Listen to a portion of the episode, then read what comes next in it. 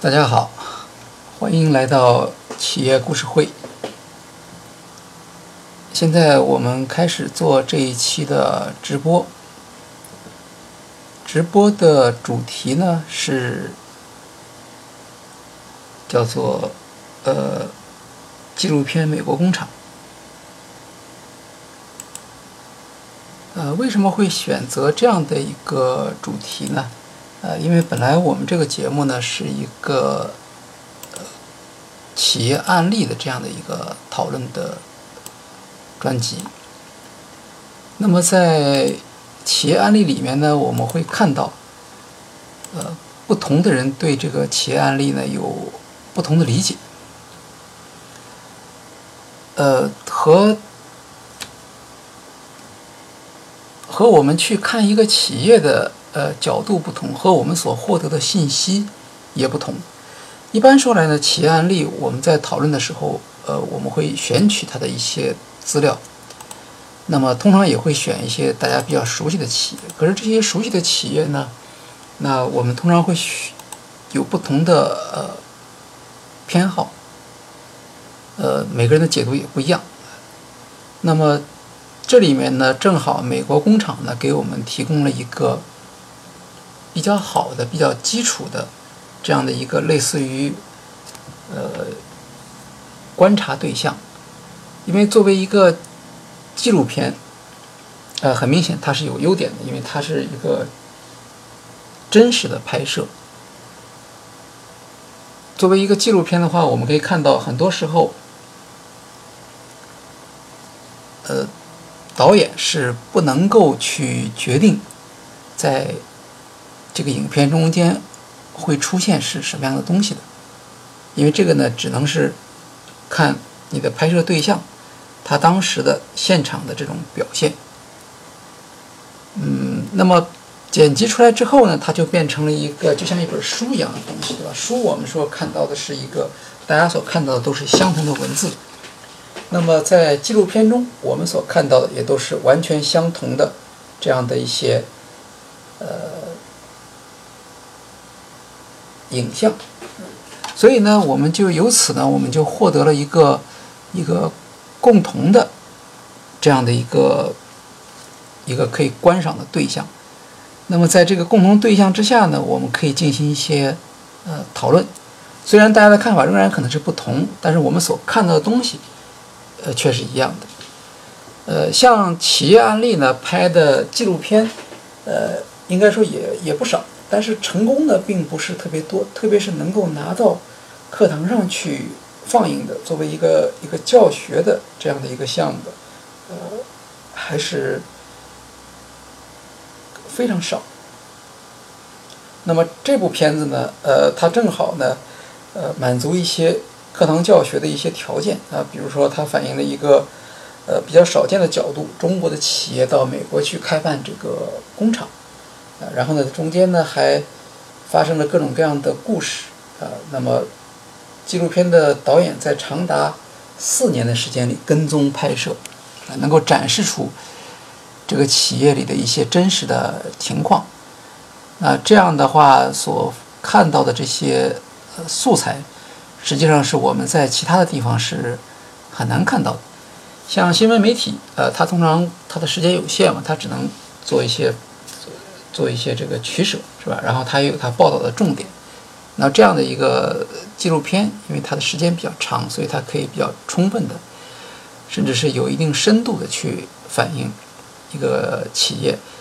特别是像福耀工厂啊，在一个国际化的过程中间所遇到的一些具体问题。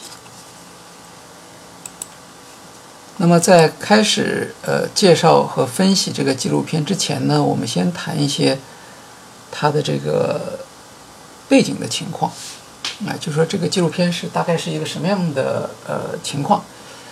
呃，这个纪录片的名字呢叫《美国工厂》啊，它的上映的时间呢，在美国是八月二十一号，也就是说到今天呢也就才一个月的时间。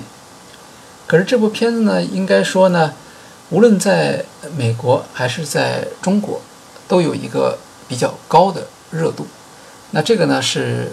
呃有它的原因的，比如说在上映之前就开始了一些宣传活动。首先是在今年的一月份，美国有一个很有名的电影节叫圣丹斯电影节。呃，圣丹斯电影节呢，它可能不像奥斯卡啊，就是美国学院奖电影节那么样的有名，但是呢，它也是非常受到关注的，因为这个圣丹斯电影节，它上面播放的电影和奥斯卡不一样，奥斯卡一般都是我们所说的大片儿，呃，就是说主流的演员、主流的编剧、主流的制作，甚至主流的价值观什么等等，是一个是一个。篇幅很大的这种这种大制作，呃，但是在圣丹斯电影节上呢，我们看到的什么呢？看到是一些叫做以文艺片为主，也就是说，它的制作成本比较低，也也往往也没有什么名演员去去表演，制作的成本也不高，呃，但是呢，这些片子呢往往比较前卫，它能够反映当前的。一些年轻人，他对这个电影艺术的一些看法呀、观点呀等等，所以呃，相当于在呃，在美国吧，它是一个比较小众，也就是说一些比较前卫的艺术家，他们会去到圣丹斯电影节。当然，也有很多人在圣丹斯电影节上获得关注，然后慢慢成为一个呃主流的电影导演，获得大的投资，进行大的制作。那么这部片子呢，在就是美国工厂，它在今年一月份的圣丹斯电影节上一放，就受到了一致的好评，也得了奖啊。这个我们后面还会提到。呃，圣丹斯电影节呢，它的这个评价对于这部片子的商业市场是很重要的。虽然是纪录片啊，作者还是需要希望能够把它销售出去。那么与这个片子另一个关系关系比较密切的人物呢，是前总统奥巴马夫妇。那么在这个片子的宣传过程中间呢，经常会听到说这个片子的制片人包括了奥巴马夫妇。呃，这个呢说法并没有错，呃，但实际上呢，这个片子在是在这个创作。剪接这个过程中间呢，奥巴马其实并没有参加，是在圣丹斯电影节放映了之后，奥巴马他们才知道有这么一部片子。呃，他们两个人呢，在奥巴马离任总统之后呢，成立了一家这个电影发行公司，叫做高地公司。那么，高地公司呢，在这之前呢，还没有发行过电影。这个美国工厂是奥巴马夫妇的高地公司签约的第一部电影。那在这个意义上来讲呢，我们说奥巴马呃支持这部电影呢，实际上也并没有说错呃，因为作为自己的电影发行公司所发行的第一部电影，他们肯定是比较慎重。而且呢，有了奥巴马的这个名字呢，实际上也就相当于给这个电影的制作质量提供了一个。像是担保这样的一个作用，那他们夫妻俩也参与了这个电影的宣传，在网上我们现在很容易找到一个大概三分钟的一个短视频，里面是呃导演夫妇和奥巴马夫妇两人四个人坐在一起，然后来讨论，呃解释这个奥巴马他们为什么要支持这样一部片子，以及他们对这部片子的一个基本的看法。呃，看起来在这个片子的这个呃选择的过程中间，呃，米歇尔·奥巴马，就是奥巴马夫人，大概是一个主导，所以他说了一个很有利的一个一个观点，就说作为一个纪录片，我们需要看到的不是这个纪录片的导演的立场，而是让纪录片里面的人物，让他们讲他们自己的故事。那他认为呢，呃，这部片子做到了这一点，他不是去。去去宣传一个什么什么看法一个立场，而是让在这个故事中，让它自然的发生，让这个故事所涉及的各方啊，能够以他们的角度，用他们的语言和他们的视角来讲述他们自己的故事。呃，奥巴马夫人还颇有感情的说：“说我看到这部片子里面工人从工厂走出来，那我感觉到他就是像我父亲当年从工厂走出来是一样的。”呃，奥巴马对这个片子的评价呢，是说，呃，也是从故事角度，就是一个纪录片，一个好的纪录片啊，特别是能在这个里面反映出不同的立场，甚至有冲突的，应当让他们每个人讲他们自己的故事，呃，并且呢，通过这样的故事的讲述，建立起一种连接，因为你可以不赞成他的观点，但是你当你和他面对面的，呃，交谈以后，了解了他的立场以后。那你跟他的关系就会发生一个一个改变。这部片子的发行方呢是 Netflix，呃，美国的一个大型的视频视频网站啊，我们中文也翻译成奈飞。这个视频网站呢是在网上播放，它就是我们国内现在的像优酷啊、像爱奇艺、腾讯视频他们所模仿的对象。Netflix 不在电视里面放，也就是说，这部片子，呃，看电视的观众是看不到的，你必须是 Netflix 的用户才能看到。当然，Netflix 用户也很多，在全世界范围内，它大概有几亿的呃用户。这个企业是非常有意思的，他们的发展过程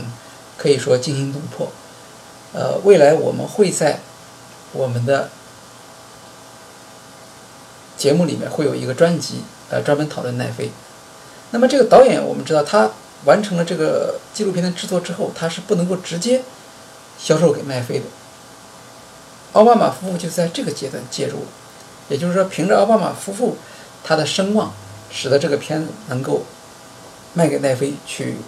发行，呃，获得一个比较大的一个观众的观看量。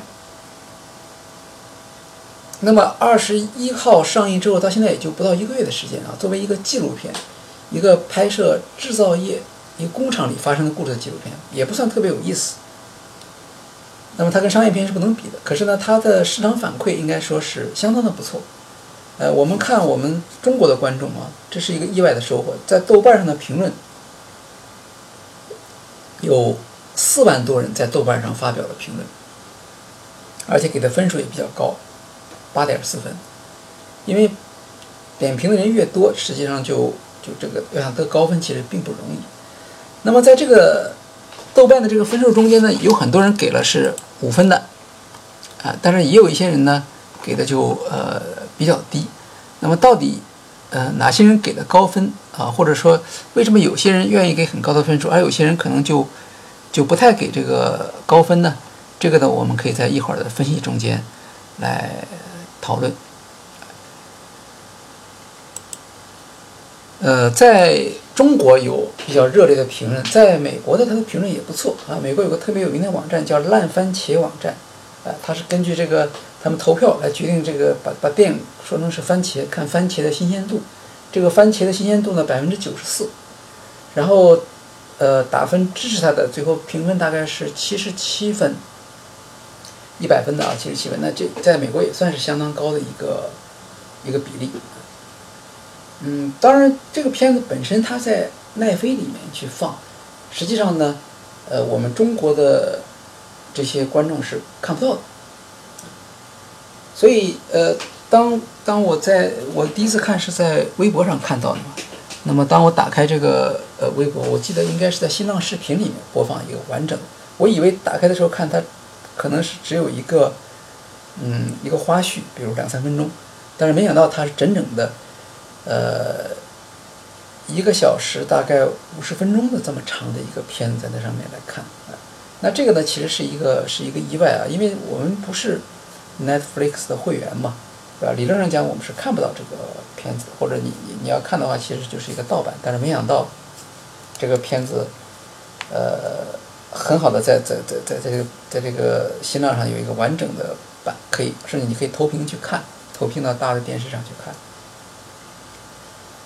呃，但是呢，呃，今天呢，因为准备节目嘛，就想找到那个视频来推荐给大家，因为有些人可能还没有看啊，或者说听到了这个介绍之后想去看一看。那么，呃，但是呢，今天在新浪微博里面找呢，已经是找不到了，至少是那些呃比较著名的工号吧，呃，他们是已经他们都已经下来。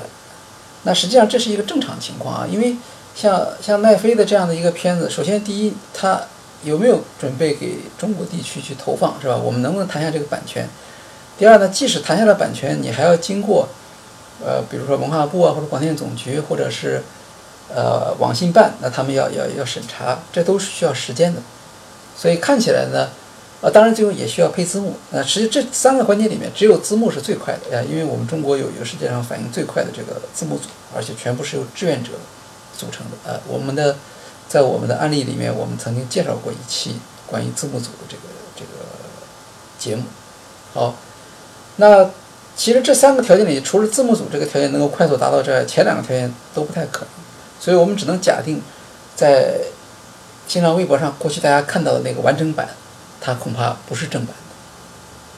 那么它能够在微博上保保持那么长的时间，那就说明，呃，或多或少在在政策上吧，实际上是对他网开一面。啊，那为什么网开一面呢？是因为觉得，哎，像这样一部片子呢，呃，它可能还是比较偏向于中国立场，或者对中国人来说，看了这部片子之后会唤起一种呃自豪感的什么等等。那么，如果大家去去微博的或者去豆瓣上去看，那么很多评论其实给他点击比较高的分数，实际上是带有一种愉悦感。就你看，过去都是过去是。首先是过去的是国外的这种这个侵略，对吧？后来呢，又有他们的资本进入到中国来。那今天我们终于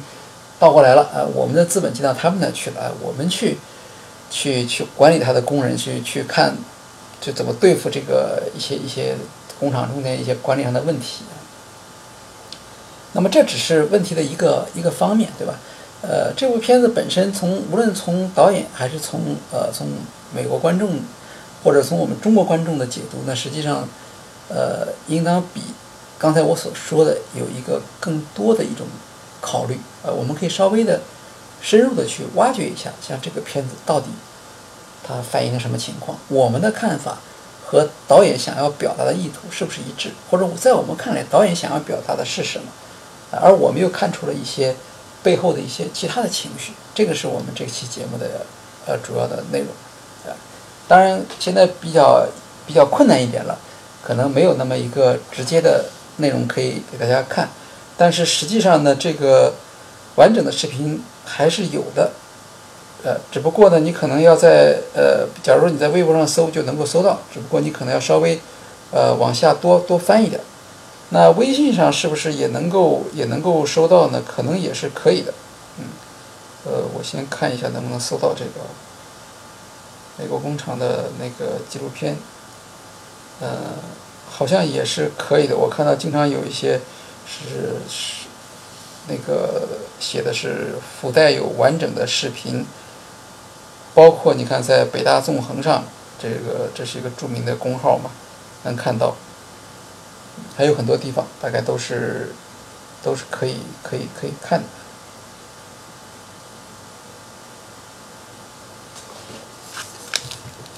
好，那么呃，接下来呢，就讲一下这个基本的内容。啊，就是这样一个故事片，一个多小时啊，将近两个小时的这么长的一个篇幅，呃，但实际上呢，它的这个线索呢是呃比较清楚的啊，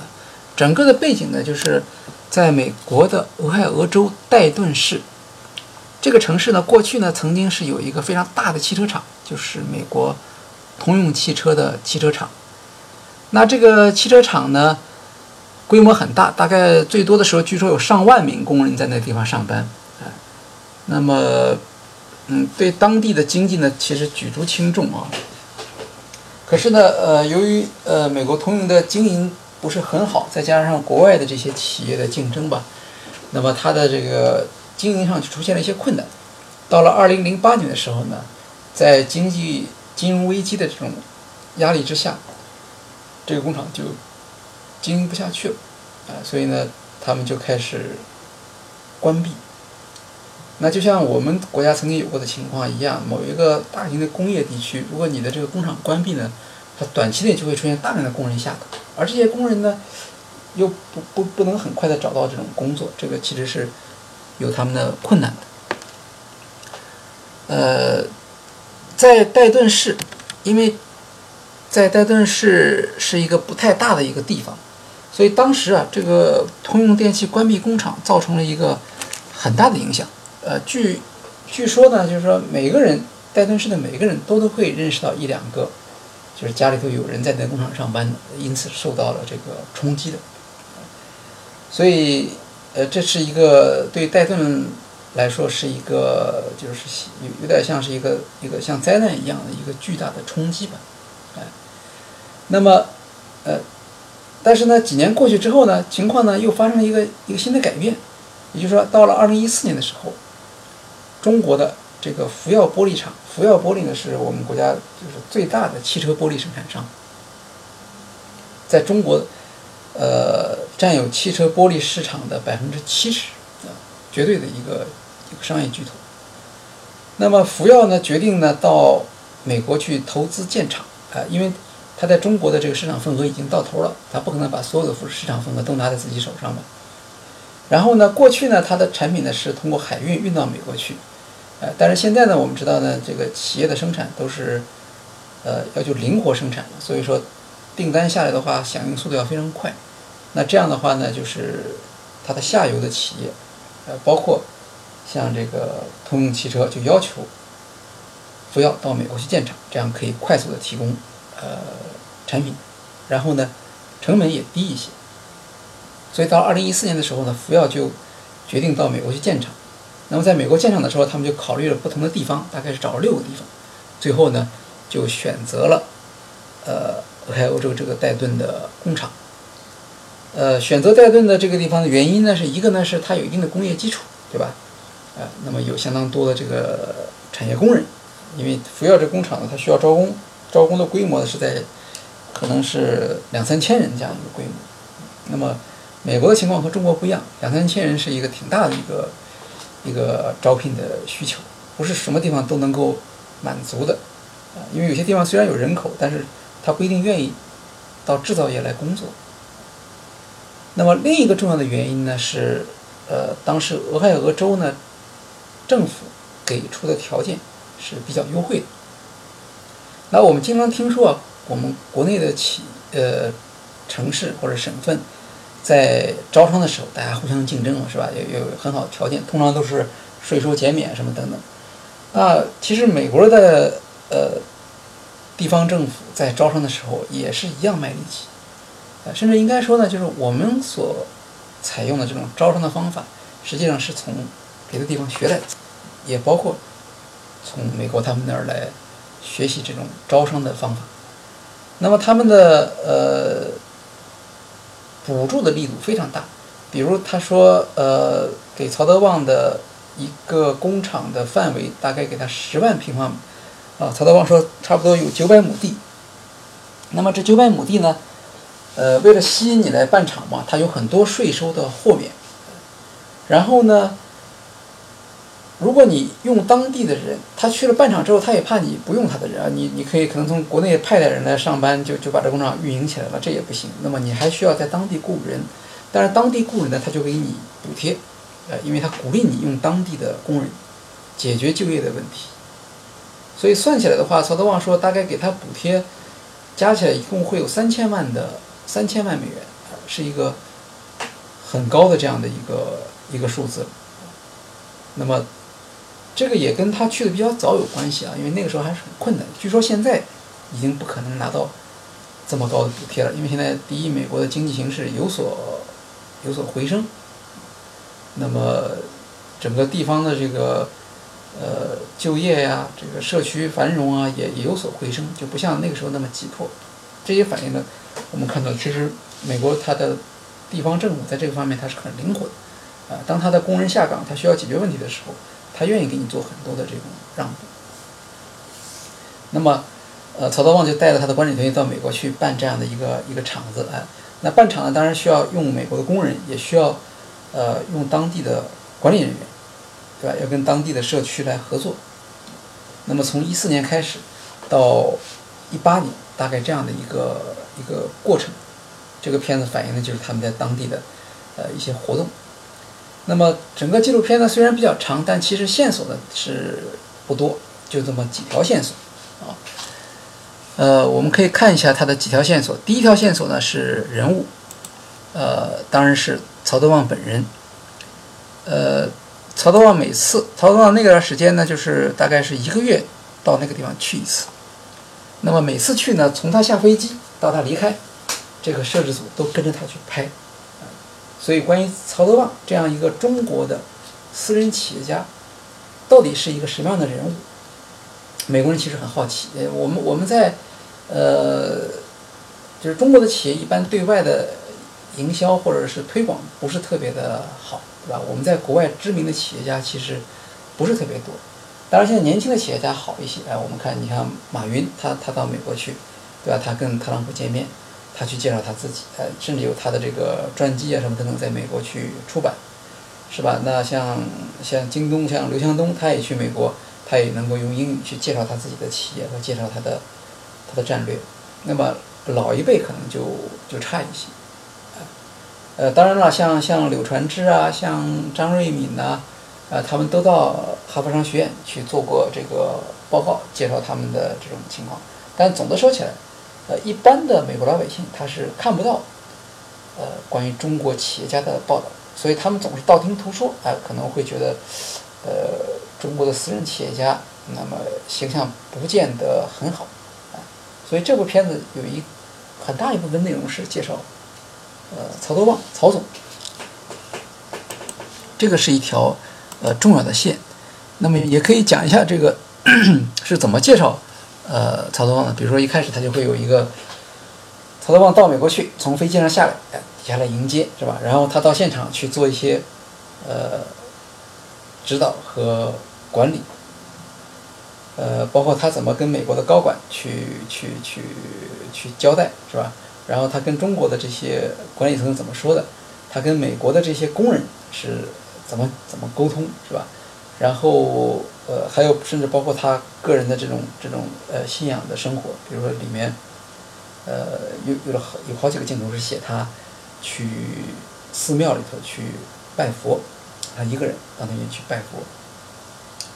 那么这个在对我们来说，比如说一个一个大企业家，特别私人企业家去去拜佛，大家可能觉得不会有什么特别强烈的这种共鸣的，呃，但是导演在剪切这部分素材放到这个片子里面，其实对。呃，向美国公众或者向关心的人去了解曹德旺，这个是非常的有帮助的。因为呃，美国它是一个有信仰的社会，他们的所谓的信仰一定是指的是信仰的某一个神，是吧？而不是说是不可知论的那种信仰。所以曹德旺的这种呃虔诚的信仰的行为，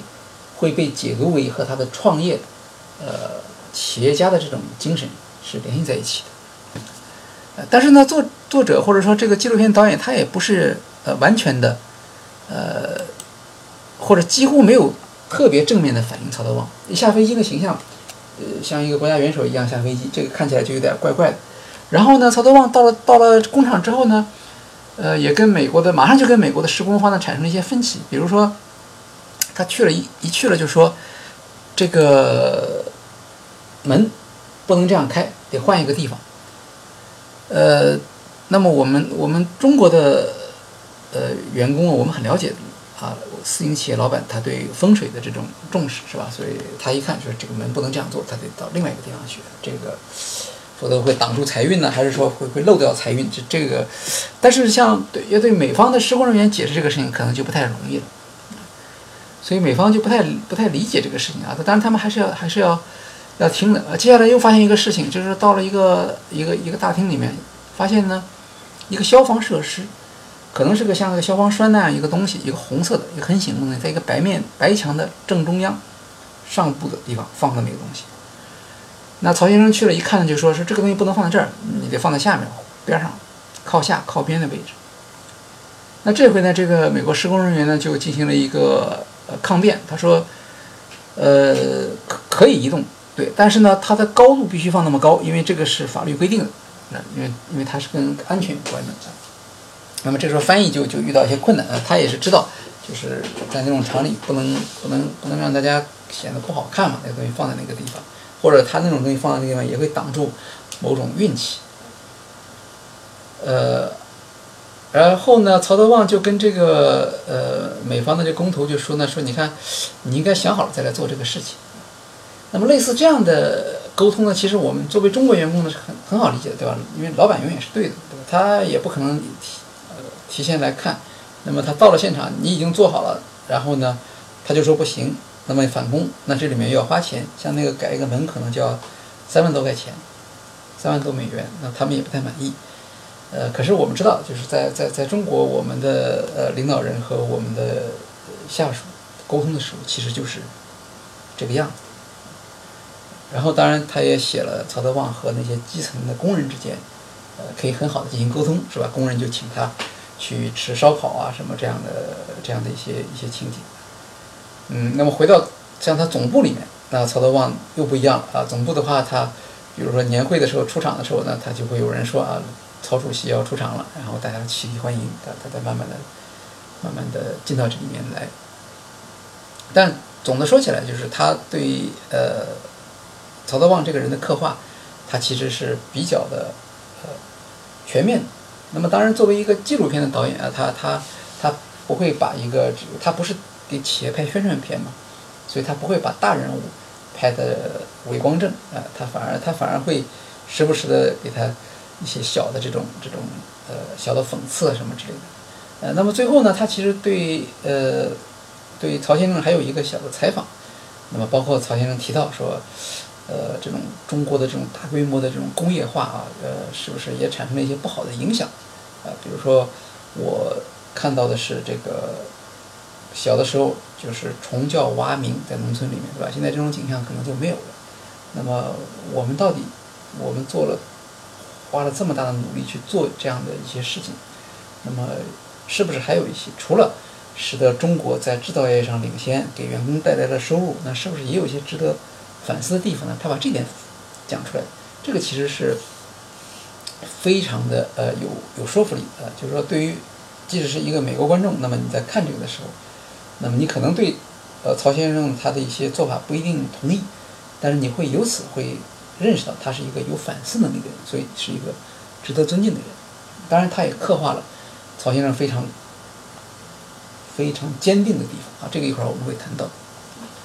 那么另一类的呃人员呢，就是美国的管理者啊，他们在美国聘请的这些管理者啊，那他们可以想到，那么呃美国的管理者也是非常敬业的啊，他们非常重视就是就是曹先生他的意图什么等等。但是我们也可以看到，他们在沟通上，虽然他们双方都有最大的这种呃沟通的意愿，但是实际上呢，在建厂初期，在工作压力非常大的情况下，他们的这种沟通其实是有一定的难度的。这个呢，其实也埋下了后来呃双方发生的一些一些问题。呃，第三条线呢，就是福清工厂，啊，福耀的总部所在地。呃，因为工厂开工以后啊，迟迟达不到这个施工的这种呃初期的这种要求，比如产量也不足啊，可能是废品率比较高。那么再加上又都是美国工人嘛，就算中国工人派了一批过去，但是沟通上还是有问题，所以曹总就决定让他们选派一批管理人员到中国来，去福清参加公司年会，顺便看一下我们的工厂是怎么做的。那么这一部分很有意思，因为纪录片的这个导演也跟着去了，跟着这些管理者一块去，去跟着他们拍。那么拍他拍到了他们背后议论的一些情况啊。首先，福清的工厂肯定工人的这个生产效率比美国这边是高多，但是呢，这里面也并不是没有可以挑剔的地方，比如说安全性啊，是吧？工人的工作时间，嗯，那在福清的工人是一般是十二个小时啊，在美国是八个小时。是吧？像这样的一些问题，他们就是呃，会有自己的看法。当然，他们还参加了一个年会，这个年会里面也也也挺怪，就是啊，比如说他们看到这个中国的这样大的一个企业，他们会一开始会同声高唱这个公司的呃诗歌，是吧？大家一起唱一首歌，然后年会上又有各种各样的表演，嗯，比如里面会看到一个表演是，呃，讲人工智能的，呃，请一些小姑娘去去跳舞，去去去。那那实际上，因为福清工厂的工人嘛，他的文化程度也不同，对吧？那么。像管理层，他们要告诉呃工人，未来的时代是一个人工智能的时代，所以他们就用这种歌舞的形式，虽然比较原始吧，但它这也是一种宣传的方式。呃，还有一条线呢，是后来他们这个美国的管理者因为达不到这个要求嘛，所以就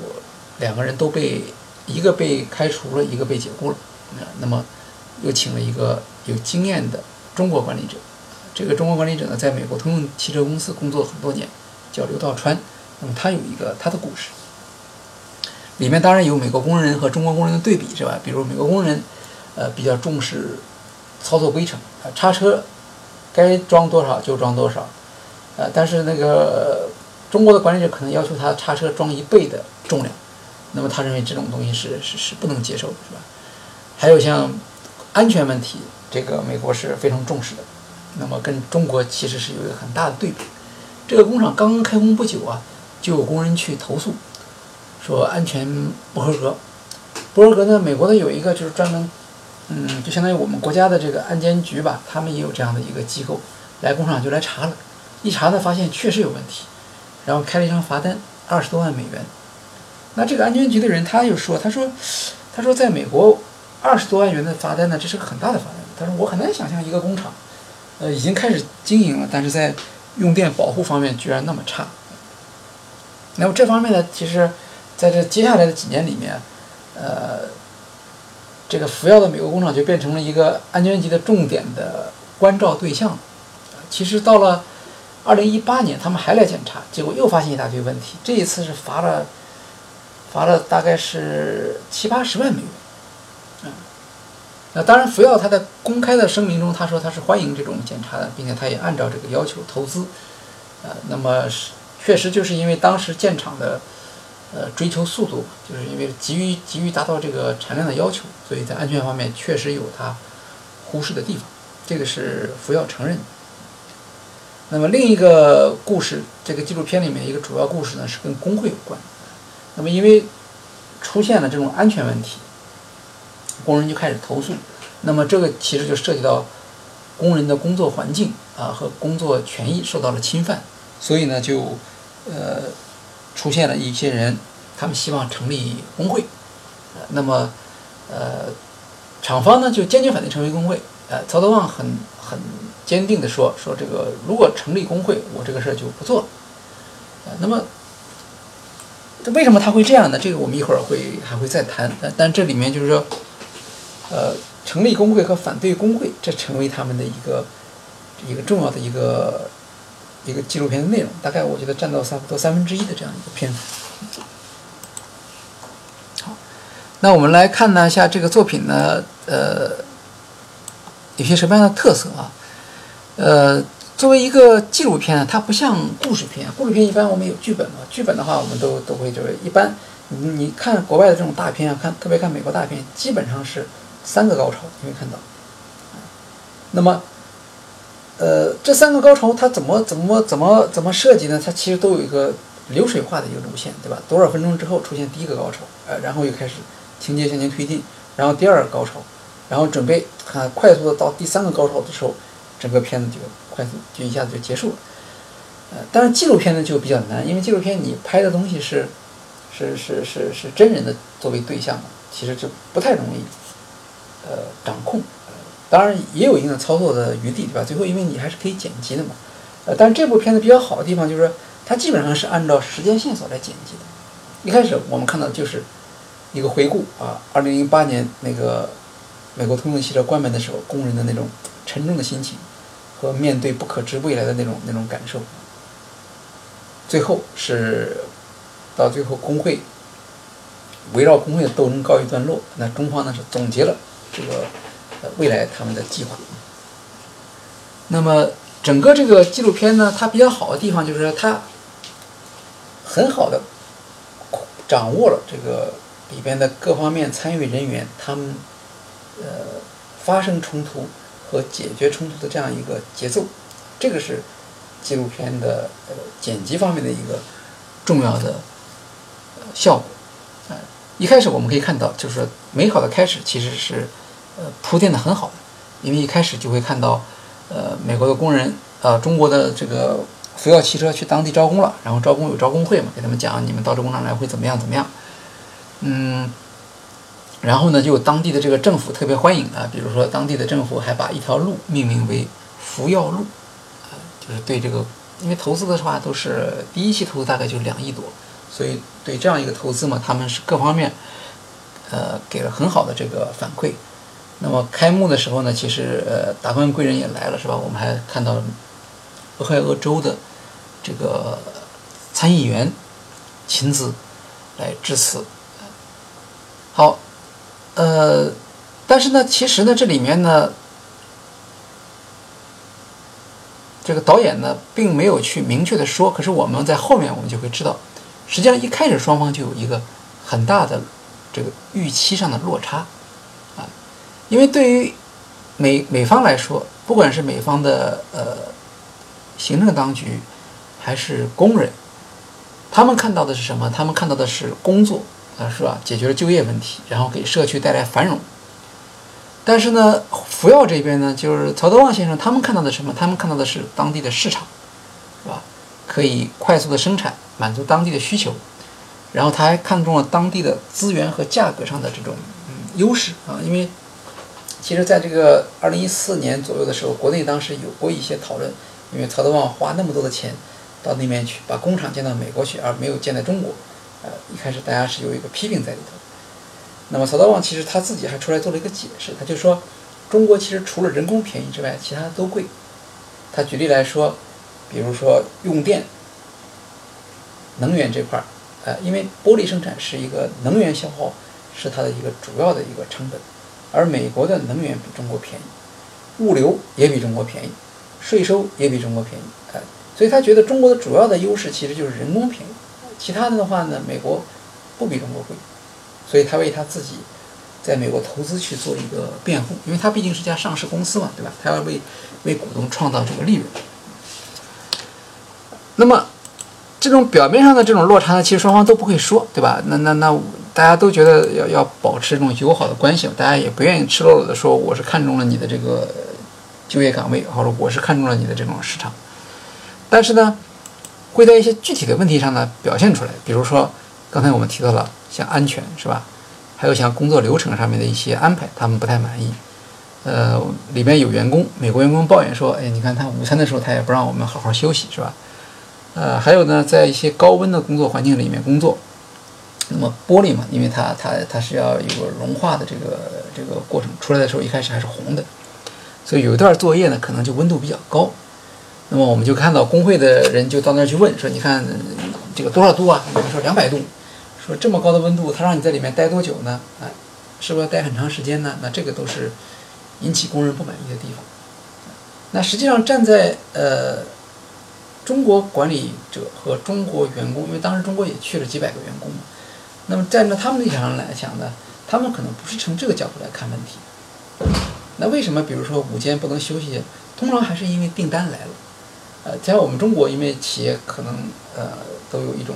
一种紧迫感。那如果订单来了，那我是全力以赴去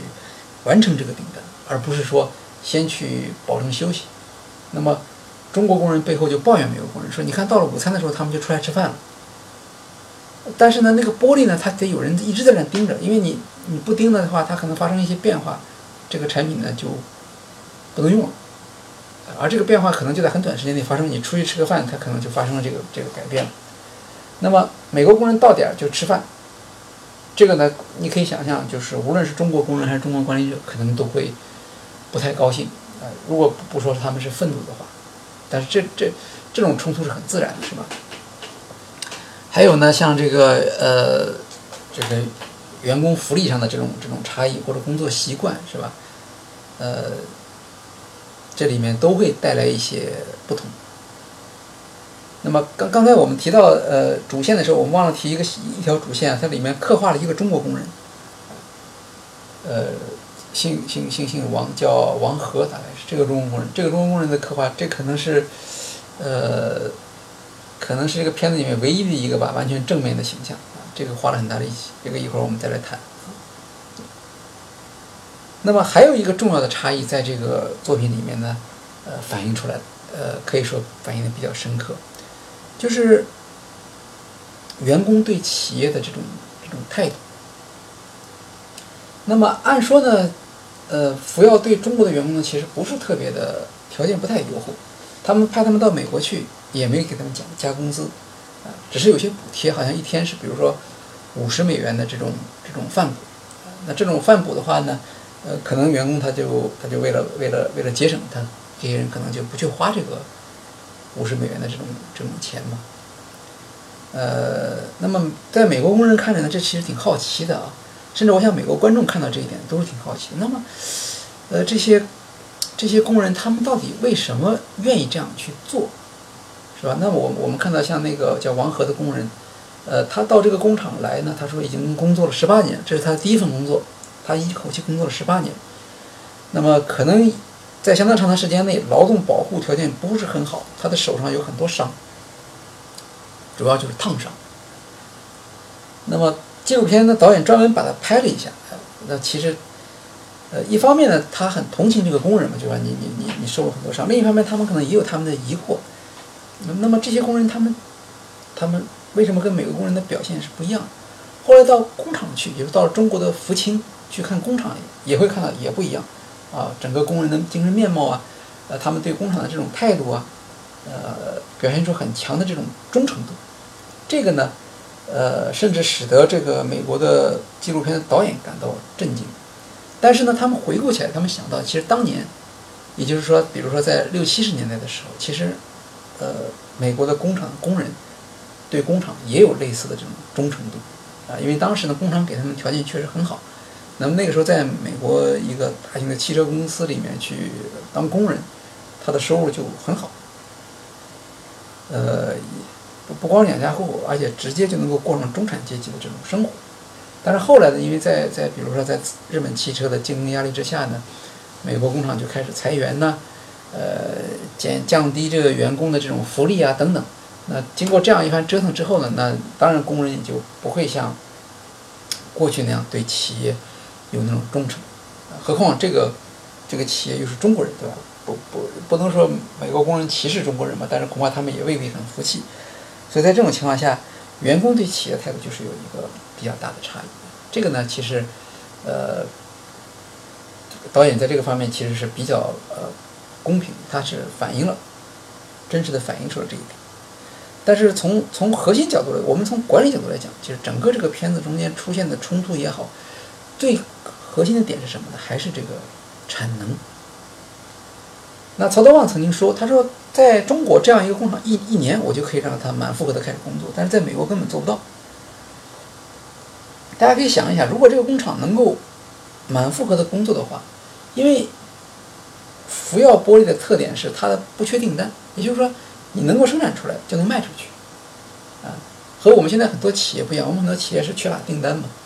它不一样，它缺乏的是组织生产能力，有点像当年特斯拉遇到的问题，也就是说生产不出来，订单有，但是我生产不出来足够的车交付给这些呃消费者。主要的问题就是整个的问题都围绕着产量，因为产量不足，所以就得强迫工人加班或者野蛮操作，就会导致伤这个伤害事故。呃，在最严重的时候，就二零一八年。就是死了一个工人，就是据说是一一车的玻璃就是突然碎裂倒下来了，就把这工人也埋在这里。那么，在美国，他他发生这样的恶性事故是很严重的事情。包括后来为什么美国的那两个总裁和副总裁都被一个被解雇，一个被开除，其实也是因为他们不能够呃理解中方对于快速形成产能的这样的一个要求。以及不能够提高改善质量。后来在年会上，我们看到他们福耀也对这个问题有总结，就是只要良品率，呃，达到一个标准，甚至比中国的标准要低一点都没关系。这个这个工厂实际上是可以赚钱的，因为像福耀这样的这样的大工厂，它是很成熟的，呃，也不是什么高科技。那么曹德旺在这个里面啊，他有一个非常鲜明的形象，就是平时他好像呃对人是比较客气的，但是呢，在指挥的现场作业现场，他表现出他是一个一个说一不二的管理者。那么特别是在工会的问题上，他表现得非常强硬啊。他说的，如果你们建工会，这个厂我就不要了，反正建了工会以后，我也会因为这个亏损而不得不关闭，那我索性把它关掉好了。那么他为什么会有这样强烈的意图呢？这个当然是他投资之前他就已经研究过了。那么可能在有一些企业里面成立工会还不是什么太大问题，那么在汽车行业里面成立工会就特别的敏感。啊，像通用汽车他们在关闭俄亥俄州的工厂的时候，他们当时就认为，呃，导致他们经营失败一个原因是因为工会啊，因为他们没有能够跟工会很好的合作，呃，或者工会使得这个企业的成本大幅度上升。所以曹德旺在去之前就研究过，呃，怎么样让他们不办工会，还是请教了本田工厂。那么，当然他在经营过程中，他也很注意守住一些不让别人说挑毛病的地方，比如说，在美国像种族歧视啊、性别歧视啊，或者环境问题啊，这些都是容易引起众怒的。那么这些事情上，他是绝对没有让人抓住把柄的地方。所以他有底气，我给你带来了工作，我给当地带来了投资，那么我没有任何上其他的违法的这种地方，哎，我的企业还是透明的，他每天每每月有一个开放日，所有人都可以来参观。很多人好奇啊，说这个一开始据说他一开始去投资的时候，大家都不太相信嘛，所以在这种情况下，他就可以就可以对于这个工会的要求就坚决的反对。那么我们看到，工会其实做了很多的工作啊，比如工会他做了宣传，也做了社交媒体上的大量的这种这种这种推广啊。那么企业呢就针锋相对，是吧？我们在纪录片里就可以看到，用保安就出面，工会分子不能在场内进行宣传，所有的宣传都只能在场外。那，他们在场外还唱歌，然后举牌子什么等等。然后呢，在场内呢，这个因为就由。厂方说了算嘛，所以他们在厂内就贴标语啊，放视频，然后还让工人穿上那种反对工会的衣服。嗯，在他们认识的，他们已经知道哪些人是想要成立工会的，在那些人周围呢安排那些呃反工会的工人，给他们构成压力，孤立他们。那么对于一些呃态度不明朗的人，他们也有办法，他们找了一个机构，叫做这个机构叫做劳工关系研究所啊，听起来好像像是一个学术机构。实际上，它是专门帮助这种这种企大企业吧，就是破坏工人成立工会的这种企图的。那这个劳动关系关系研究所呢，他怎么怎么工作？他其实也很简单，他就是说培训，哎，上班时间嘛，你工人得接受我的培训。那我让你在工位上工作，你就工作；如果你不能在，呃，不让你在工位上工作，让你去培训，你也得去参加这个培训。那怎么培训呢？呃。所谓培训，就相当于我们所说的这种思想教育工作嘛，啊，他们也是非常简单粗暴，就是把你叫到一个会议室，一批人进来，然后呢，这个劳工关系研究所的这个人就开始讲，呃那么你们不要去参加工会，啊，因为参加工会怎么样怎么样，有什么不好啊？比如说工会说的那些好处，帮助你们加薪啊，可能也不见得能争取到啊。相反的呢，你上了这个这个这个企业的这个。这个黑名单之后呢，可能自己还会有些麻烦，等等，反正用一些用一些方法去去去讲。我们在这里面还听到，美国的工人其实他们也也不见得喜欢这些人啊。比如说，有的时候他是因为工厂规定他必须去听，他只好去听。可是他也想表达一下反抗的这种态度。有一个工人就问说：“工厂给你们钱了吧？”那这个劳工关系研究所的这个人呢，他也很坦率，他说：“是，那不然的话我怎么会来呢？”他们是给我们钱了，但是他给我的钱还不够多，不足以让我来说谎。这里面就是他的一个谈判策略，大家可以看到，他说的是说，我说的这些话，并不是我可以保证他不是说谎，因为他们还没有那个钱来收买我。我说的是真的，我虽然是给企业的呃资方打工，但是我讲的情况也是真实的情况，你们就是要考虑。对这些工人的说服啊，是是很强硬的。去一次，回来之后就会有人来问他的态度是怎么样。那么呃，还安排了一些就是一些一些一些一些一些包打听吧，是吧？我们可以看到那些工人的中国的这个管理者，他们的他们在他手机上就有这些工人的照片，哪个工人肯定是工业分子，哪个工人呃需要再进一步的去去去培训，这个他们都有一个名单在手上。如果工人一次培训态度没有表现出改变，那么就要参加第二次。反正至少里面听听到了，有的人是参加了三次培训。在这样的一个呃努力之下，最后呢，呃，投票投票结果是呃，当时是一千大概一千四百个工人吧，呃，八百多个工人是反对成立工会，呃，四百多个工人是成立工会。那么因为掌握了这些呃。不是，工会投票可能是无记名的投票，对吧？但是有一些工会分子是比较活跃的，那么那些工会分子呢，基本上都有由于这样和那样的原因呢，被呃被解雇了。嗯，这里面其中提到有呃，它里面介绍一个人物啊，一个一个一个女工，这个女工呢叫 Gil，呃，Lamentia。这个 Gil Lamentia 呢，一开始提到她的时候呢，是说她当初是在。通用汽车的工厂里面做工，那么没有工作以后呢，他就没有收入来源了嘛。他住在他姐姐家里的地下室，很小的一个房子，那里面只有一台电视，一个床头柜是他的，其他的连床什么都不是他的。那么福耀呢，呃，招工以后呢，其实挺好的，就是他就给了他一个工作机会嘛，他就去上班了。呃，但是呢，他上班之后呢，他是主张工会的，所以呢，后来他就被解雇了。呃，解雇的理由是什么呢？解雇的理由是他上班的时候呢，跟别的工人说话。那么，嗯，因为美国呢，它其实它跟中国比较像啊，就是等于是个自由雇佣的一个制度，呃，解雇的条件是比较宽松的，就这样的一个一个事儿是完全可以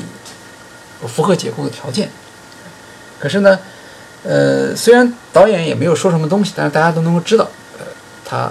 他被解雇的话，恐怕是跟他参与了工会活动是有关系的。那么这个里面我们就可以看到呢，在这个围绕这个工会呢，呃，导演把不同的人群都带到这个里面来，那么看到他们在这个里面的这个反应。那由此也可以看到呢，这个作品呢有一个特殊的一个优点，就是他特别热衷于刻画人物。呃，这两这两个导演其实都很资深啊，就是这部片子的一个最呃从技术上来讲最好的地方，就是这些人物真的是个个都是。栩栩如生，哎，曹德旺呢？那以前其实其实像像，比如像我对他也不是特别了解，我可能在文字上看过一些他的信息，看过他的讲话，他他但他究竟是一个什么样的人呢？他在工作中是什么样的？这部片子极大的满足了大家的这个好奇心。还有像美国高管啊，那刻画的也非常好，就是在中国人看来都不能理解啊，就是好像是我们就觉得有一种像是背叛美国的这种感觉啊，他们处处替。中国的这个投资人考虑啊，比如说，呃，美国的那个参议员，呃，在讲话，因为他是民主党的参议员嘛，那么他讲话最后他一定要说一下这个支持工会。他说，呃，我们啊，俄亥俄州的工人一向有这个工会的好的这种传统啊，社区的一个部分，要表示了支持工会的立场。然后呢，这个高管呢，就这个美国高管叫叫叫美国的总裁叫约翰，他马上就说，就简直是这个谁让他来这么随便来说，我们就。坚决反对啊！他说：“我恨不得拿个剪子把他脑袋剪下来。”这种非常情绪化的这种表现，这个在作品中间有很强的力量。当然，后来他被开除以后，呃，又跟踪拍过他一段。他开车经过这里，啊，他对这工厂有一个复杂的感情啊。那么他这个时候他也是对工人又表示一一定的同情。那还有一个人物刻画的特别好呢，是中国总裁刘道川。呃，那么前面我们也说过，因为这个。工厂一直不能够顺利的运转嘛，所以曹先生就把两个美国高管都解职了。解职之后，请来了这个中国人刘道川。那刘道川呢，他呃五十多岁，他在中国生活了二十多年，在美国也生活了二十多年，在汽车行业资历很深。那么他来了之后呢，一个最大的一个变化就是，首先是曹先生和他的沟通非常顺畅。啊，过去呢，曹先生指挥美国总裁呢，可能还是不是那么。那么如那那么那么那么顺利，或者说那么灵活，但是刘不一样，他很理解中国老板的想法。但是刘很好的一点就是特别宝贵的一点，就他来了之后，这个工厂发生了很大一个改变，就是他特别了解美国人，所以他花了很多力气，不厌其烦地跟中国的派去的那些管理者和工人去讲解，就怎么跟美国人打交道。那么他说，比如说美国人要要多表扬，因为他们从小就习惯了被表扬，是吧？所以你你你如果你即使是要要要指导他的工作，那你也要用表扬的这样一种态度去做。还有呢，就是说要注意去尊重美国的员工。呃，因为中国的员工呢，第一，他要通过翻译来讲，啊，第二个呢，有的时候中国翻译中国人可能会自己也讲一点语言，但是因为语言能力不强嘛，所以总是用那些命令化的命令式的口气来讲，这个当然让大家感到不太舒服。总体来讲，他就说，那么因为你工作是要靠美国人的嘛，所以你还是要了解美国工人的想法，尊重美国工人，这样呢才能够，虽然总的目的大家都是为了。呃，实现更高的这种产量，哎，但是呢，你要按照美国人所习惯的方式，去，去，去跟美国人打交道。可是很有意思啊，不知道为什么看下来的结果给人感觉就是导演好像不太喜欢这个，呃，刘道川总裁，呃，呃，给人的感觉是他好像中国人找到了一个能够更更精巧的去去利用美国工人的这样的一个人物。那么另一个人物就是刚才提到的中国工人这个王和，是吧？他是代表了这个服药的这种产业工人的形象，实际上也是美国导演所刻画的，相当于就像我们刚才说的，整个这个纪录片中的一个唯一的一个正面形象。那么他代表了中国的产业工人，他能够解释中国制造业成功，在从工人的角度来解释中国制造业的成功，对吧？呃。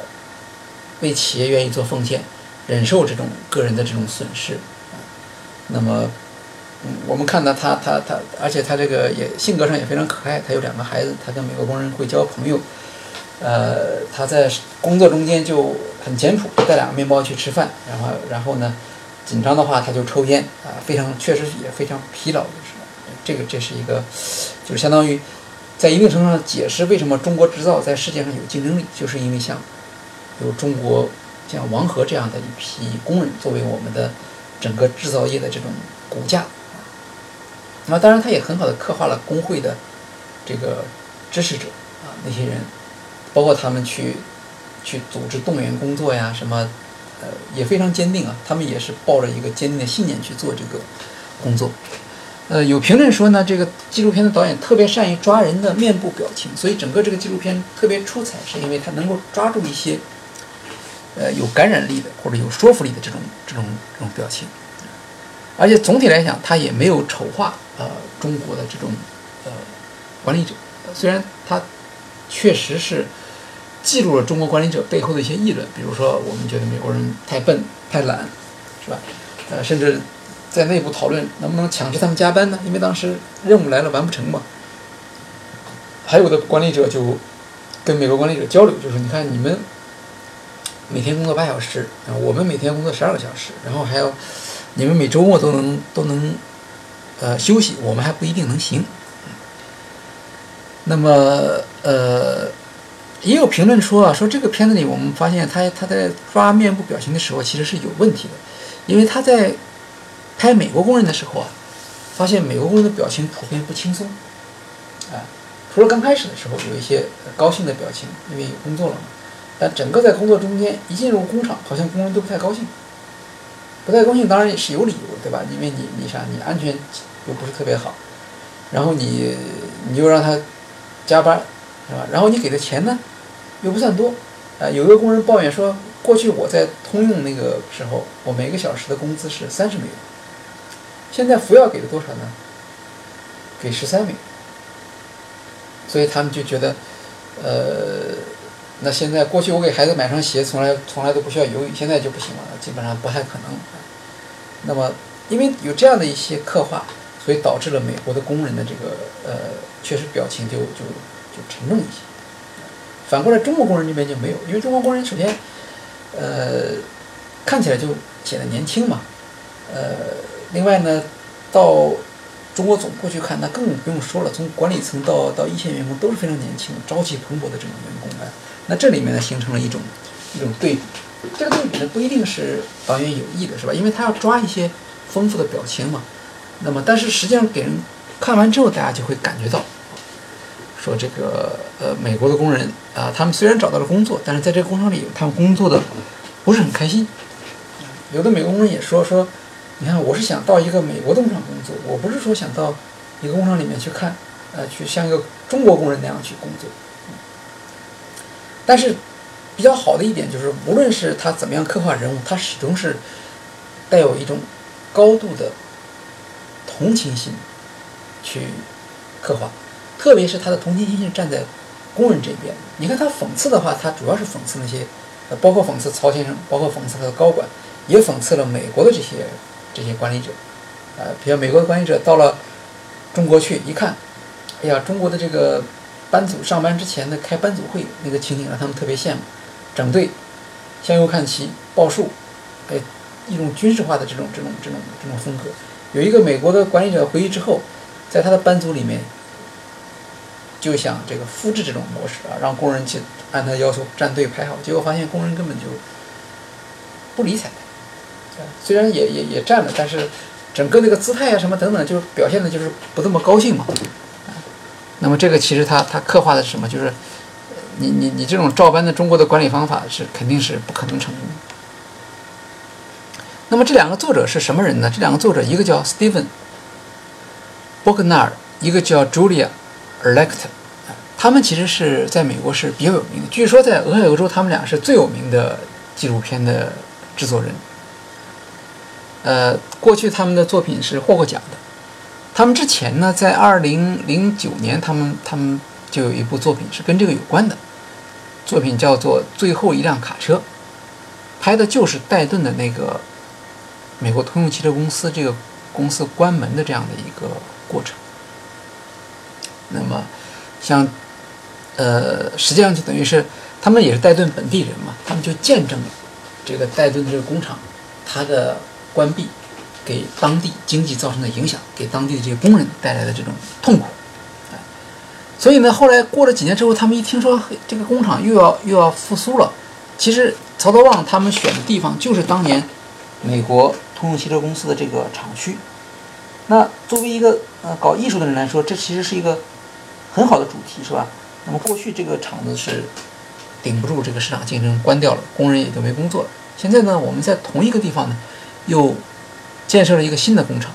所以他们就很高兴，他们就就去找这个在工厂筹建阶段就去打听关系，就去想要拍。那刚好呢，呃，曹德旺当时呢也想拍。曹德旺为什么要拍呢？很很理解嘛，很好理解嘛，就是企业宣传片，对吧？这这个不管是中国还是外国都要拍企业宣传片。那当然也有它特殊的原因，就是这个厂房啊空闲了很久之后啊，突然来了一个中国人把它买下来，那在当地呢其实引起了很多的议论啊。大家知道美国是一个是一个社区型的社会啊，就是管闲事的人特别多，他们就说谁要这么有钱呢？这个。通用汽车这么大的工厂，还能买下来来来来来来开业，到底要干什么呢？甚至当地有人议论呢，说中国人嘛，是不是要搞房地产啊？把我们这儿这这个，但是呢，又去查了一查呢，发现曹德旺不不是搞房地产的，而且他他本身就就很明确的说，他他不会做房地产，所以他就发现呢，就是当地的人对他不够了解。那么如果一个当地人不够了解的话，像这么大一个工厂。往往就会出现一些一些困难，比如说，你要总要有求人办事的时候嘛，对吧？如果他比较了解你，就会对你有好感，办事就比较顺利。像像像曹总这样的，呃，多年做企业的人，对这个东西是有经验，所以他就想拍一个宣传片。那这时候正好有人来说说说有两个很好的纪录片导演要拍，那他就同意了。实际上这两个导演一开始想拍的就是曹德旺本人，他们跟他说，每次你来美国，那个时候曹先生是。每月去一次，每次来从你下飞机到你最后上飞机，哎，我们一直要跟拍。那么他就同意了，呃，后来大概他们又进一步的说，说是是不是可以，也拍工厂呢？那么，那，呃，曹先生也也也给他们，而且呢，这两个导演还跟曹先生说呢，我们有条件，那是什么条件呢？呃，第一个条件呢，就是你要透明，不要说有些地方让我们拍，有些地方不让我们拍。这个呢，曹先生就很痛快的答应了。毕竟那个汽车玻璃生产厂，它不像是芯片生产厂，没有那么多的这个呃商业秘密。呃，也是表明了一个就是一个一个态度啊。像曹先生这样的人，他白手起家嘛，他他是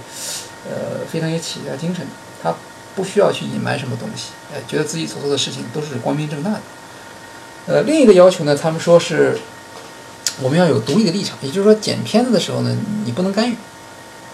这个事情呢，就答应起来就比较困难。但是呢，呃，曹先生还是同意了，说可以，呃，你们想怎么。剪就怎么剪，那么这样的话，他们就有了一个创作的机会，而且去中国的时候，他们的机票钱什么都是就是福耀玻璃这边呃来提供的。哎，那么在选材的时候呢，正如呃他们两个人和奥巴马合作的时候说的，呃他们的选材的重点就是平衡性，也就是说不能只听美国工人的。呃但是呢，也不能只听中方这边的说法，同时呢，还要考虑到管理层的想法呢和工人的想法呢可能是呃不一样。那么这里面其实就是说是一个，这是一个技术活了，这个这这个不不是我们管理上所讲的一个东西。但是他们也很敏感啊，比如说他们能够看到这个像这个在在福耀玻璃厂总部举行的那个年会，他们把年会里的一些。有意思的环节都都拍出来了，比如说，像我们工厂大型工厂嘛，年会一肯定会有小孩出来演节目，对吧？呃，人会有些年轻的女子出来跳舞什么等等的，啊，然后这些美国管理高管也去跳舞啊，就是说这些这些他他都呃剪进了他的片子，但是他也有没剪进的片子啊。这个刘道川总裁在在在事后就说说，你看我们在美国其实除了工厂啊。这个管理工人呐，呃，招募工人、开除工人之外，我们还做了很多慈善工作。他说这个导演完全没有提这一块儿，因为呃，曹先生是一个大慈善家，是他他他把他的一半的股股份都捐出来了，所以他在美国他也会去做慈善，去去跟社区搞好关系。那么，所以我们看到他在选材的时候，其实是有自己的一些看法的啊。嗯，那么像像可可能他也呃也拍摄了。当时既然厂子让他们去拍摄，他们就去拍摄这个参与社区服务啊，或者说是做慈善啊，但他并没有剪到他的片子去。那么，呃，基本上美国的评论会认为呢，就是这部片子它是一个比较中庸的立场，也就是说，他这个作者本人呢，就是导演，他们肯定是同情工人，但是他并没有，呃，因为为了要同情工人而去丑化这些管理者，或者用曹德旺的话来说，就是没有。特别丑丑化，可能有一点讽刺吧。那么，呃，应该说作者这样做呢，他其实是做了牺牲的。我们知道什么样的片子是容易票房高，就是你立场特别尖锐啊，中国人来了，像黄祸一样把我们美国人这个这个怎么怎么怎么，这种立场是吧？我们本来是有有有有有建立工会的这种权利，结果他们打压了什么等等啊，这这样的一些理由。但是我们看完之后，我们并没有这样的感觉。可是这样做呢，在票房上是有一定的损失的。这个是作者，呃，为了他们的这个艺术理想嘛，呃，所做的这种牺牲。那么作品出来之后呢，除了呃呃，我们可以看一下，就是各方面对他有什么样的评价。首先呢，曹德旺的评价，曹德旺呃是一个比较有有有心胸的管理者，他总的来说，呃，评价是比较好的。他说，他说这部片子。主要内容是说，呃，我们中国人是干出来的，不是吹出来的。呃，也就是说，他虽然对中国有很多，对中国的企业有很多的攻击，是吧？那那些攻击呢，都是很明显，是吧？你，你，你，你，你，你在安全问题上，你被这个美国安全安全局罚了款，那你这个不能说人家做的不对，是吧？然后，嗯，你你你你去破坏他的工人，但是你这些做法在美国的法律范围内是允许的，美国美国不反对，就是。企业去雇佣那些像劳工关系研究所那样的一些人，他来做这个事儿。那么接着之后呢，就出现了一大批的国内采访，好多媒体去采访曹德旺，然后，那么基本上曹德旺是，嗯，给了这样的一个一个一个一个一个评价。哎，后来也有很多人去采访刘道川，因为刘道川他有一个好处，就是他他有一些跨文化的观察，这个是曹德旺没有，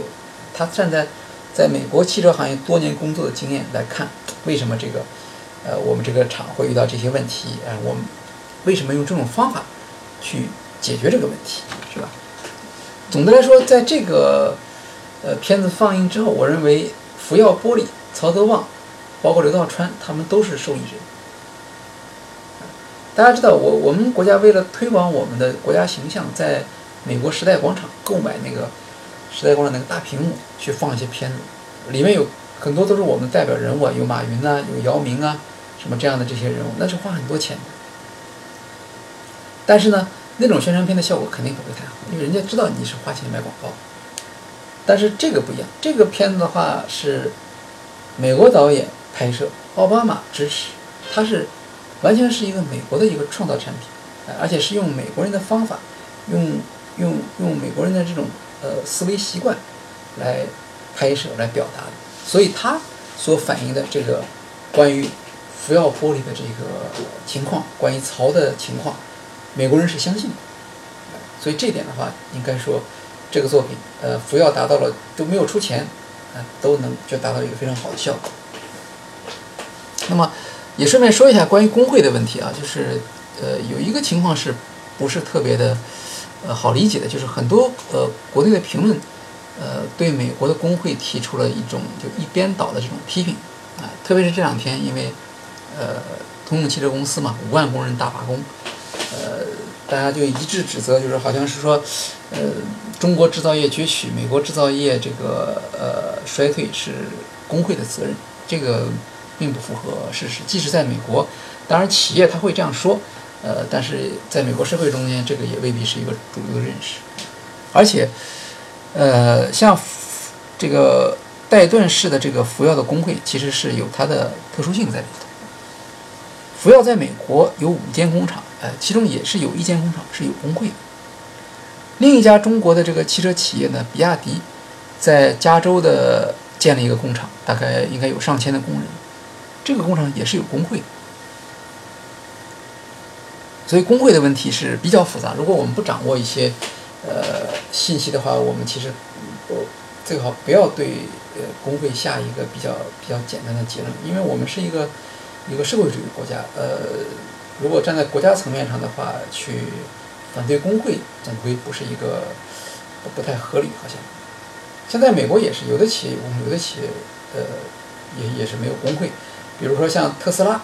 啊，星巴克，啊，甚至沃尔玛，这都没有工会。当然，也也有它的竞争对手是有工会的。你像 Costco，这两天特别出名的美国的 Costco，美国的 Costco 工人的待遇是特别好，连奥巴马都都都都赞扬 Costco 给工人的工资比较高。那它就是工会，也没有。啊 Costco 不用说那个打败了多少人，现在 Costco 可以说对沃尔玛形成威胁，啊，能够抗衡 Amazon。那可见，这个工会也也也并没有说，就使得 Costco 不能够，呃，保持或者取得它的竞争优势啊，所以这点是，嗯，比比较比较比较复杂的，不能轻易下结论。那我们看看美国观众对这个作品的评价啊，呃，就是导演其实也没想到的是，就是美国观众对这部作品评价总的来说是比较高的，呃，特别体现在两点，第一点就是他们说，哎呀，眼界大开。说为我们理解家门口的全球化提供了情境化的说明。这个呢，不止一个评论这么说，大家都都会说，哎，就是他们在看之前没想到。其中没想到的部分不是美国工厂，而是里面对中国人的这种刻画。因为在过去，虽然中国在美国投资很多，也建了很多工厂，但是总的来说，中国是一个后来的人员嘛，在在对对美国人的影响不太不太大。再加上呢，呃，在这个过程中间，中国企业确实也表现出一些，呃，不是那么就是特别特别让人尊敬的一些行为，所以导致美国人对中国企业其实是有一个有一个看法，甚至恐惧啊。因为当你不了解一个人的时候，不认识他一个时候，你就会产生呃恐惧或者是负面的看法。但是这部片子，它对中国的管理者和员工都给出了一些同情性的说明，是他们是。有一些蛮干的地方，是吧？但是，呃，他们还是一批就是活生生的，呃，非常友好、非常可爱的这样的一些个体。所以，呃，这个给美国人一个很大的冲击。这个也是说，呃，也可以说我们可以说曹德旺和福耀玻璃对中国企业在美国人的接受和认识上做了一个很大的贡献。第二个美国公众的看法呢是，呃，很多人提到了作者的立场是平衡的，也就是说，平衡不是说做一个老好人啊，两边都说好话，平衡你要有说服力。那么在这个纪录片中，作者的平衡的这种姿态是得到了大家的认可。也就是说，你讲的这个美国人的抱怨，确实是有很合理的地方。那一个美国人说，我在通用工作了十五年没有受过伤，但是我到了福耀一年我就我就我就脚上我就要打石膏了。那么这个反映了美国工人在在呼吁成立工会的时候背后他们的一种一种，你可以说它是一种一种担心，对吧？也可以说它是一种愤怒。那这个它是有道理。反过来讲，中国的管理层虽然是管理层，通常是形象不太好。但是你做企业经营，你你要为投资人负责，你要增加它的呃产出，提高它的这个良品率，这个是完全是一个正当的要求。另外，曹德旺在反对工会的时候，他的立场的坚定，呃，也给美国人留下一个很好的印象。也就是说，你你他他们并不是说，呃一一概的反对你，或者一概的对对你有什么看法。那么，当你提出你的主张，并且你坚持你的看法。而且你用一个有逻辑的方式来证明你的时候，这个其实是大家是是接受的，对吧？这个片子看过之后，他不见得就欢迎中国人去他那儿去去去去投资，或者他愿意去中国企业工作，呃，但是至少他对中国人不是像完全过去那种看法。还有一点呢是，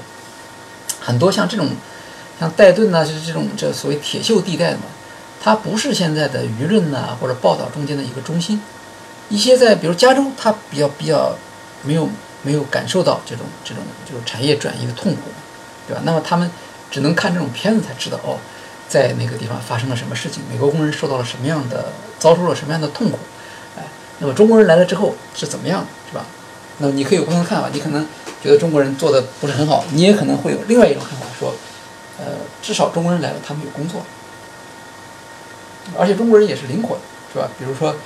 那个刘道川他主持这个就是对抗罢工的时候，他们就采用了两种做法，一种做法是，呃，给工人施加压力，或者说跟工人沟通；另一种做法呢也给他们一些实际的好处，比如当时说说那个呃，过去你们是不到十三块钱的工资，现在呢我给你加两块钱，每小时的工资加到十五块钱，那工人可能也挺高兴，对吧？那既然厂商已经主动加工资了，那我也就不一定要通过工会。才能增加工资，啊，然后刘道川还很知道怎么样去让美国工人高兴。他说：“哎，你们中间的这个选出这种先进分子，我们可以让他去去中国，你可以去上海啊，上海中国最先进的地方，你可以去很高的这个高楼大厦里面，你可以到楼顶上去游泳，他们呢有个游泳池叫天际游泳池，就像在天上游泳一样。这些呢都是都是让让美国观众也也看到我们中国人怎么样去靠近他们。”呃，但是呢，毕竟还有一些人呢也不舒服的，呃，这些人就有点像像我们中国的观众，呃，他会觉得这个美国人这就就完蛋了啊，好像你们的制造业就走下坡路了，不会再回头了。呃，他们有些人说说他们不喜欢中国人在里面那种啊那种就是控制性的那种态度，或者贬损美国工人的态度，呃，他觉得这个还是让人不舒服，我是不会去这种工厂里面工作的。这个这个也有一些人是这样。但是前面两种就是眼界大开和作者立场是平衡的，这是主体。那么这部纪录片呢，其实呃，我觉得从中国的角度来讲的话，其实是应该给这个两个纪录片导演授奖的，因为整体来讲，它还是对中国制造的一个比较客观的一个说明。因为玻璃嘛，这个它它不是一个特别先进的产业啊，它不涉及到什么我们去窃取知识产权的这种问题，是吧？呃，它是一个传统的一个一个一个一个一个制造。那么这种制造的话，可以说我们就是靠了这个管理上的改进呢，员工的这种奉献精神呢，呃，使得我们的产品能够有这种竞争力。对。那么最重要的是让这个美国的观众啊，除了他们过去从媒体上看到的一些之外，还能够从这个片子里看到他们没有想到的呃一些东西。中国工人工资低、福利差、安全不太重视，这个美国人都知道，啊，就不看这个纪录片，他们也知道。但是中国工人表现出的这种精神风貌，表现出的跟工厂的这种这种关系，是吧？中国企业家的这种这种坚定的态度，呃，和管理的风格，这个呢，他们可能就不太知道了。那这部片子让他们能够知道这一点，这是这是这部片子一个很大的贡献。那么我们也可以想想，就是我们能能能拍出这样的片子来吗？是吧？比如说我们我们前一段时间对于那个九九六的那种争论，是吧？以马云这样的这样的一个一个身份都在卷入了漩涡中间，那我们能够就此拍出一个一个能够平衡双方立场的这样一个一个一个纪录片？呃，反正目前来看，应该是还是没有的。我们国内有，比如我们有中国工厂啊，拍工厂的题材的片子也挺多，呃，但是更多的是一种叙事，呃，或者说对一种趋势的单向的描述。很少能够像这种片子那样的，能够通过，呃，一个巧妙的一些一些一些一些这个剪辑，呃，充分的反映双方的立场。这个确实我们可能还需要，呃，一个一个比较长的时间的努力。那么最后呢，给大家讲一点作品的这种花絮啊，呃，因为曹德旺说这个。导演可以是完全的透明的拍摄嘛，所以导致呢有一些话呢，呃，就是让人大家感到吃惊啊。比如说它里面提到，呃，我我我们这个这个在在在这个手机里面存了一些工人的照片，你看你看这个工人，然后这个这个工人下礼拜他就不在这儿工作了。那像这样一些事情呢，是典型的侵犯工人权利的这种做法啊。所以片子爆出来之后呢，有的这个。工人就去投诉说：“你看这这样的事怎么能容忍呢？对吧？包括甚至刘道川和和曹德旺都谈话的时候还说，这这些工人我们就解雇他们了。那么这里面引起了一些问题，当然看起来问题不是太大，就是因为这个福耀是一家大的工厂嘛，这种小的纠纷他们是有经验的。那么曹德旺对这个作品呢也有一些辩解，比如他里面提到，他说一个工人一年。”只能两次见到他的孩子。那曹德旺说，在在中国的公务员，如果你不跟你的父母住在一起，那可能年假可能也只有一次。这是美国人不了解中国情况。还有呢，在在中国的工厂里面，工人去捡玻璃呢，不戴手套。那曹德旺说呢，这个活呢，其实不是我们的工厂工人，他是外包工。呃，这这不能反映我对他的这种态度。然后你像呃，因为里面提到刘道川跟。总裁刘道川跟曹德旺说他们怎么样去去对付工人，所以刘道川还发了一个个人声明，说这个第一是翻译错误，第二是说，呃，没有考虑到情境的因素。对，那么这都是电影放映之后引起的一些反应嘛？因为这个电影在戴顿市放映，然后所有的工人都会都有可能吧，至少会看到。那刘道川当然他也要做出一些反应，他不能说这事儿就承认了。嗯，还有一个细节很有意思，那里面不是提到美国的这个美方总裁当时听到美国参议员讲话以后，他私下里很强硬嘛，说我恨不得拿一把剪刀把他头剪掉。那这个时候参议员在楼在上面讲话，他其实不知道。等他看这个片子的时候，他看到这个这个这个情景，他也吓了一跳。然后当地的媒体还去采访这个参议员，说你怎么看待这个事情？那当然，参议员也不能为这个事情去计较。呃。刚才我们还提到呢，这里面有一个工会活动分子，一个美国的女工叫叫 Jill Lamantia，哎，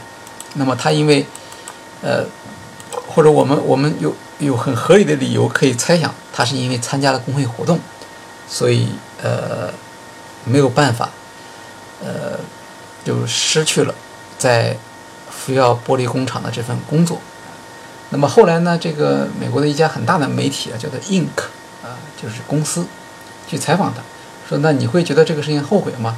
他说我我我不会后悔。他说总得有人站出来，呃，去去做这个事情。我认为这个事情是对的。那这个当然反映了这个这个美国美国的工人啊，这个他们他们的价值观是什么样的？那么也是令人同情的嘛。呃，因为他本来就是是住在他姐姐地下室。有了福耀工厂的工作以后呢，他就每个月花八百多美元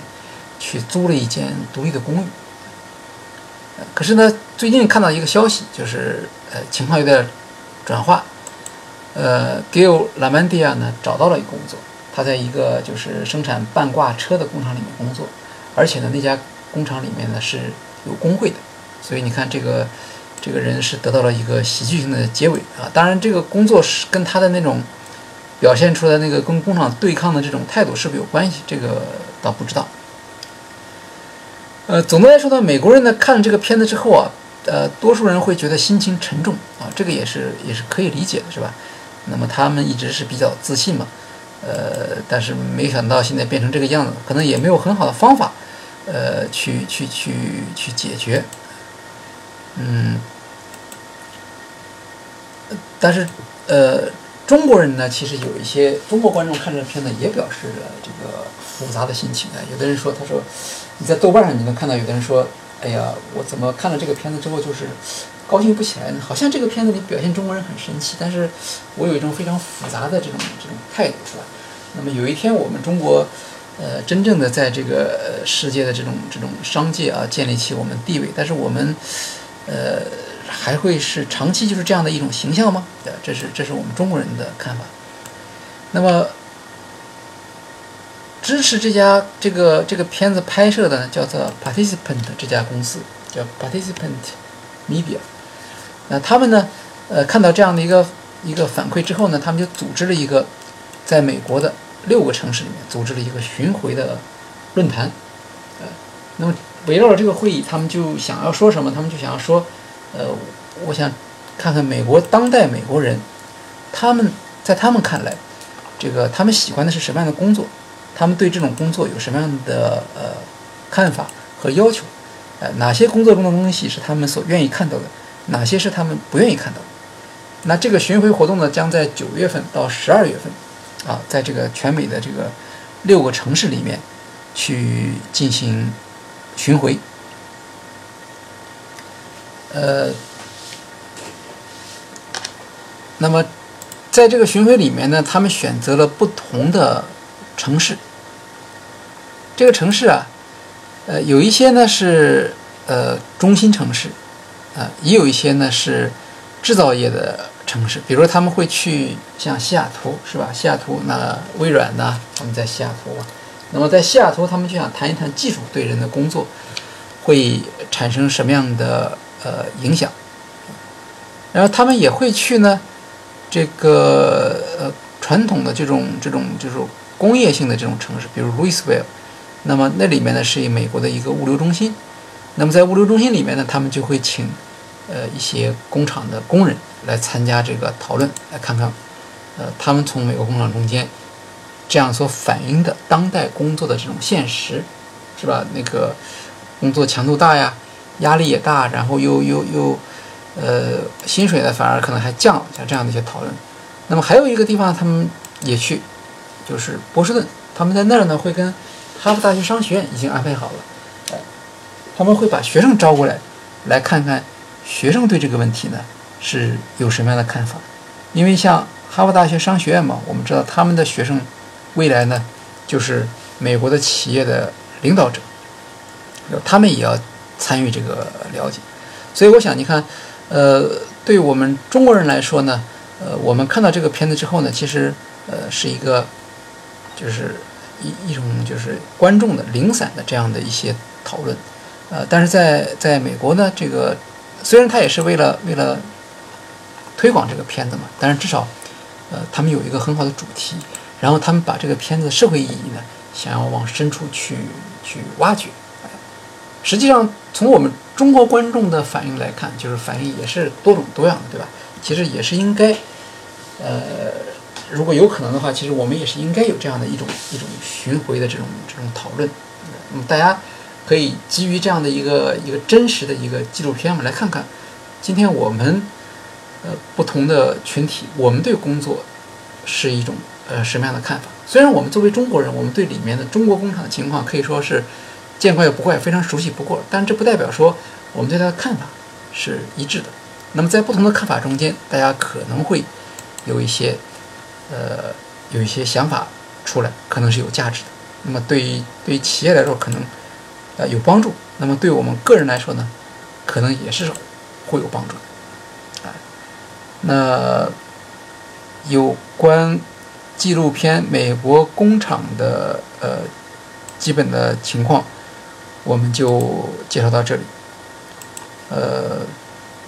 看看大家有没有什么问题可以需要讨论的，欢迎大家把问题提出来，也欢迎大家呢去收听呃我们北京读天下的企业故事会。企业故事会呢是关于呃一些企业的商业案例，然后呢用管理学的概念和分析框架来进行分析。那么就是实际上相当于呃我们在商学院中所看到的一些呃企业的案例分析。所以对于有企业有管理有兴趣或者企业战略有兴趣的。听众可以去呃听一听我们的这些课程，那么给大家放一段音乐。